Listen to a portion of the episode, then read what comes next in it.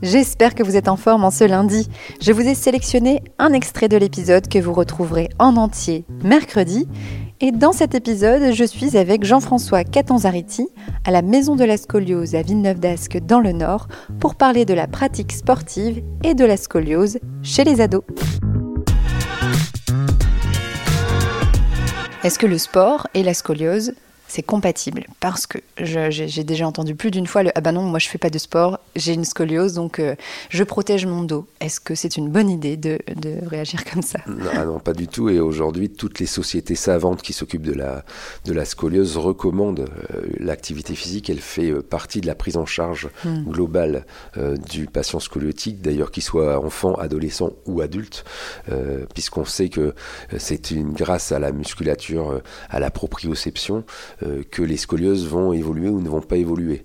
Donc plus on va avoir une musculature autour de la, colonne vertébrale forte, moins on a de risque de, de s'aggraver. À mercredi pour l'épisode au complet. Bonne semaine à tout le monde